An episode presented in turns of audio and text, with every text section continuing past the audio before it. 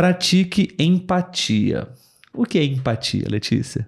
Empatia é se colocar no lugar do outro, né? Tentar Olha. entender a perspectiva do outro. Hum, foi bem na explicação rápida hum, dessa de vez, nada. hein?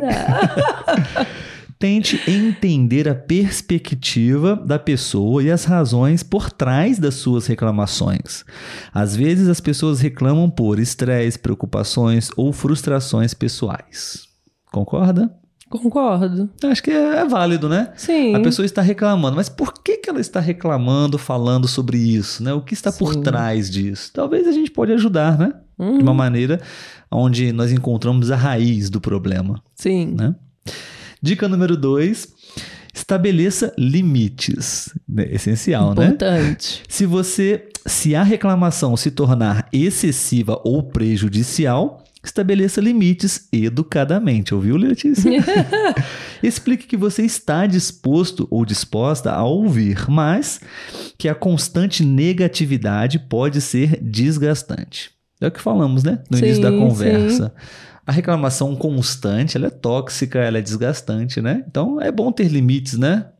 Ou se você acha que não há diálogo com a pessoa, simplesmente se afaste. Eu faço isso às vezes. É. é no ambiente de trabalho, mais uma vez, não sei se eles vão estar ouvindo isso, mas existem algumas pessoas que reclamam muito. Eu não Sim. e para evitar, né, até mesmo um, um, conflito ali, eu simplesmente saio daquele ambiente, fico uhum. numa outra sala sozinho ou com pessoas que não reclamam tanto.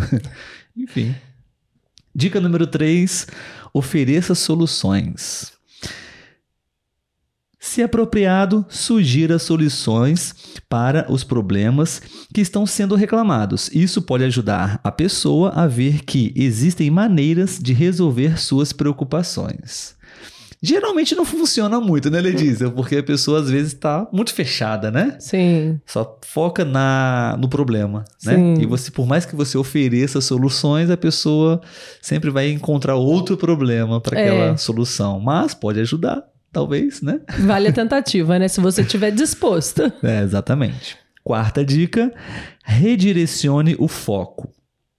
Tente mudar o assunto para algo mais positivo ou interessante. Isso pode ajudar a quebrar o ciclo de reclamações. Isso é legal, eu acho. Boa, acho super interessante eu essa faço dica. isso às vezes. Sim.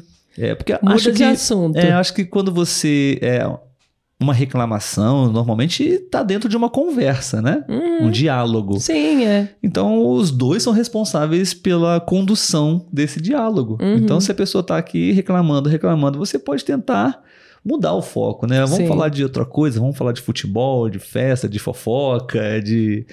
E, e, ou, e acho que isso pode indiretamente, né, dizer para a pessoa, olha, não quero é. falar sobre isso, ou já, já ouviu o suficiente, vamos uhum. falar de uhum. outra coisa agora. É bom, né? É, acho super válido. E a última dica para a gente ter uma boa relação com os reclamões: mantenha uma atitude positiva. Você tem que ser positiva, Letícia.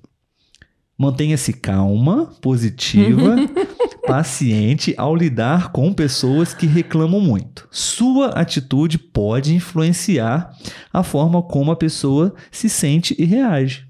Legal para fechar, né? Sim. Assim como uma pessoa que reclama muito pode influenciar e contaminar você negativamente, você pode contaminar essa pessoa positivamente. Sim. Boas as dicas, não? Difícil, mas boa.